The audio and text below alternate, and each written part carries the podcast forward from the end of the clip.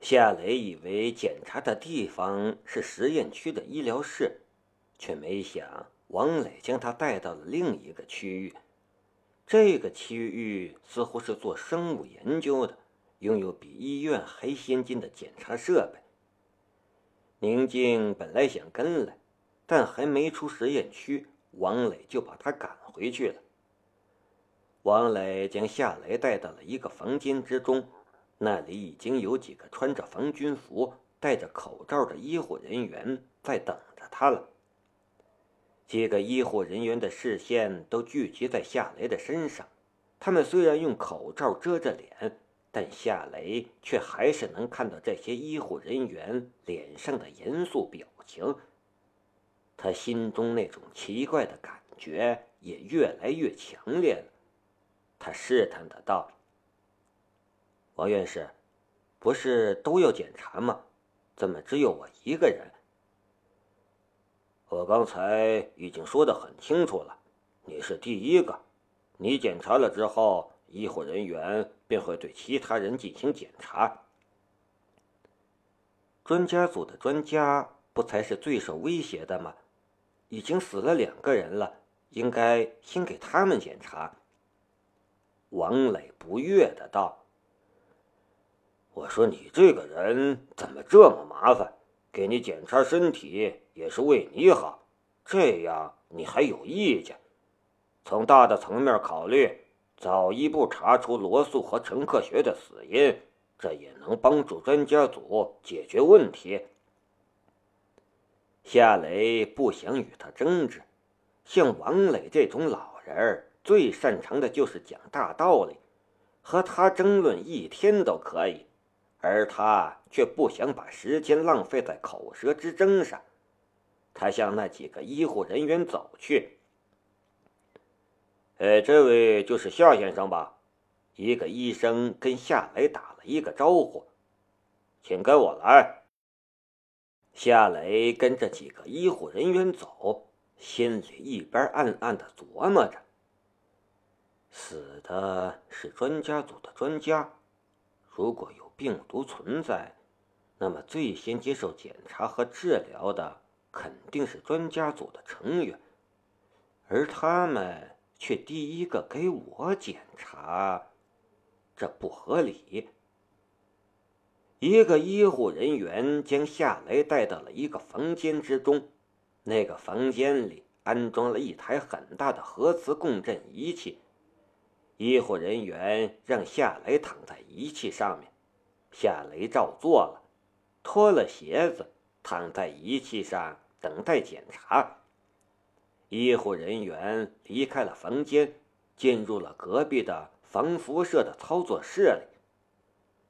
设备还没有运作，夏雷的左眼微微一跳，操作室的墙壁悄无声息地消失在了他的视线之中。操作室里。几个医护人员正在做准备，王磊和一个领队的医生交谈。上面有指示，从头到脚全部扫描。领队的医生点了一下头，没问题。还有血液、DNA 也要检查，每一样检查都要仔细，保留检查结果。另外。检查结束之后，就让他等结果，什么都不要告诉他。王院士，请放心，我知道该怎么做。领队的医生道。随后，一个医护人员启动了机器。夏雷也收回了视线，此刻他的内心已经掀起了滔天的巨浪。从王磊与那个医生的对话里。他已经捕捉到了一个信息，那就是已经有人在怀疑他了，并且借助这次事件安排了这次检查。是谁在怀疑我？难道上面有人已经知道了 A.E 的存在，开始做 CIA 想对我做的事情了？如果他们得到了他们想要的结果，他们会对我采取什么样的行动呢？这些问题突然就冒了出来，夏雷的心中也骤然多了一份愤怒的情绪，也免不了紧张。他无法避免这些，因为他虽然拥有透视的能力，能透视胸腔和腹部的器官，但根本无法透视到自己大脑和眼睛这样的高位器官。也就是说，直到现在为止，他并不知道他的左眼和大脑已经有了什么样的改变。当当当。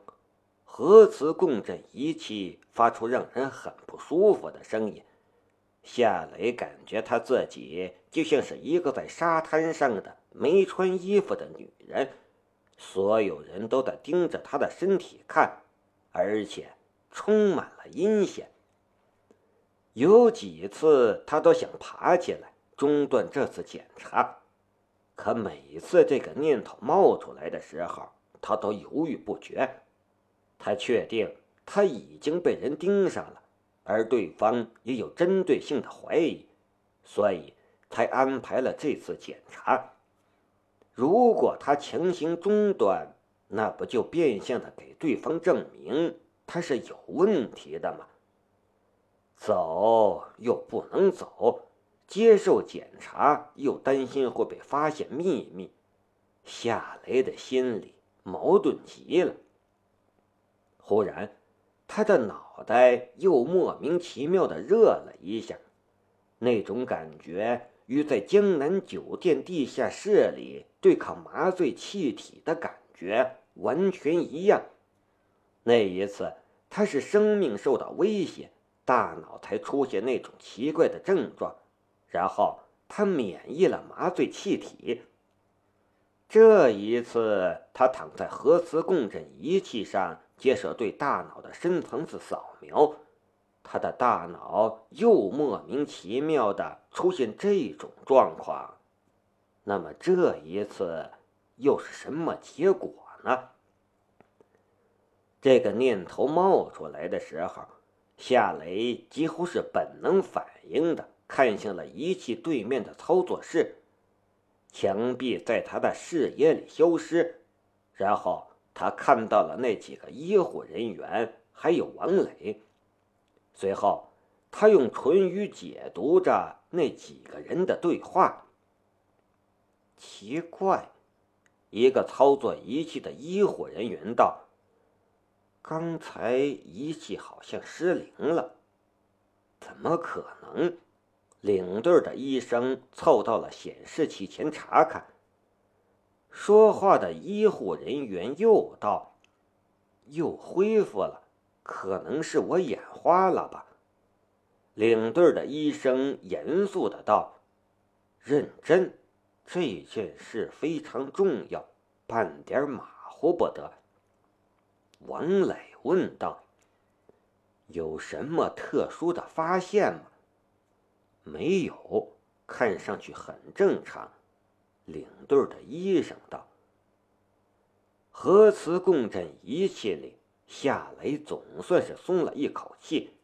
他心里暗暗的道：‘看来那种奇怪的现象并不是偶然出现的，它是我的身体的一种自我保护的能力。有毒的气体，仪器扫描都能激发它。’”看来，A.E. 不仅改变了我的左眼，它现在已经在改变我的大脑了。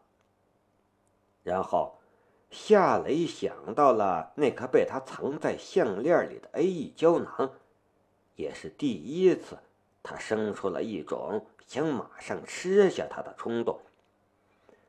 那颗藏在项链吊坠之中的 A.E. 胶囊，在进入基地的时候。被收走了，不过夏雷并不担心有人能发现吊坠里的秘密，因为那颗吊坠是他自己做的，做得非常好。如果不切割开，根本就发现不了里面的药丸。几分钟后，检查结束了，随后夏雷又经历了抽血、表皮取样等等一系列的检查。有了刚才的经历，他并不担心这些，而且在医院的时候，他自己都化验了一下血液，根本就没有问题。差不多一个小时后，才结束多达十几个项目的检查，然后王磊又带着夏雷返回实验区，专家组的专家这才组队去接受检查。龙兵和宁静也在其中。夏雷回到了他的房间中整理思路。龙兵没过多久便回到了实验区中，他找到了夏雷。雷，能和你谈谈吗？龙兵开门见山的道：“你跟我还客气什么？这么快就检查完了？都检查了一些什么？”龙兵随口道：“验血、扫描头部，还有精神测试什么的。”好几项，夏雷检查了二十几个项，龙兵才几项。之前的检查是不是有人特意安排的？答案已经是显而易见的了。啊，你想跟我聊什么？主要是报告的事情。王院士需要的报告，就只有你能写。我知道。你有些反感王院士，不过你就看在我的情面上，把报告写出来吧。这事儿是我在负责，你不写我也交不了差呀。夏雷沉默不语。其实只有他自己知道，他与王院士对立是有目的的。他非常清楚，只有他知道取得骨合金的经过。也只有他知道看见些什么，听见些什么。王院士需要这些信息，而他掌握着这些信息。他的打算是用这种方式逼王院士改变立场，让他加入专家组，得到研究骨合金的机会。这个计划是好的，不过到目前为止，却还是没看到成功的希望。因为王磊的固执，怎么样嘛？龙兵用肩膀撞了夏雷一下，语气怪怪的。我从来没求过你什么，就这一次，难道你要狠心拒绝我吗？夏雷苦笑了一下。这才是第一次嘛！你的狙击步枪是谁给你改造的？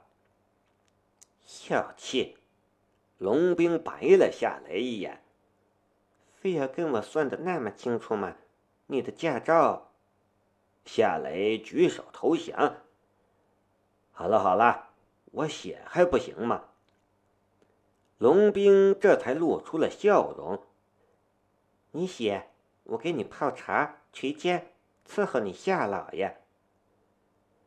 龙兵其实也有挺女人的时候，只是这种状况极少出现，以至于他表现出女人的妩媚的时候，他都感觉他像是变了一个人。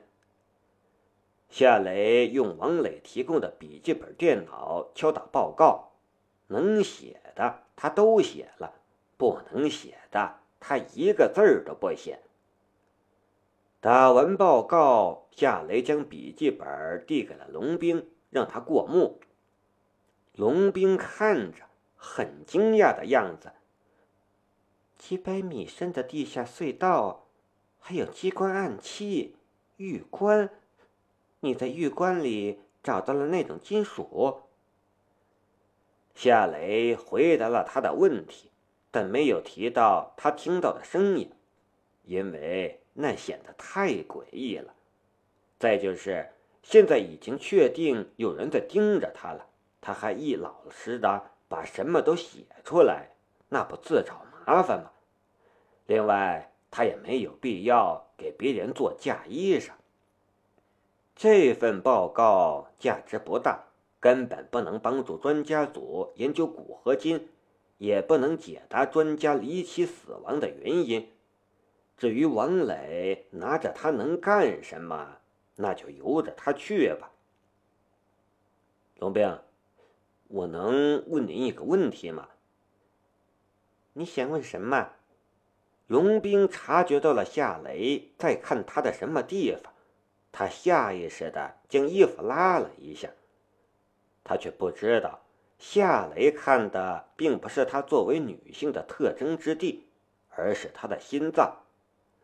别人想知道一个人有没有说谎，通常是看眼睛，而夏雷是看心脏。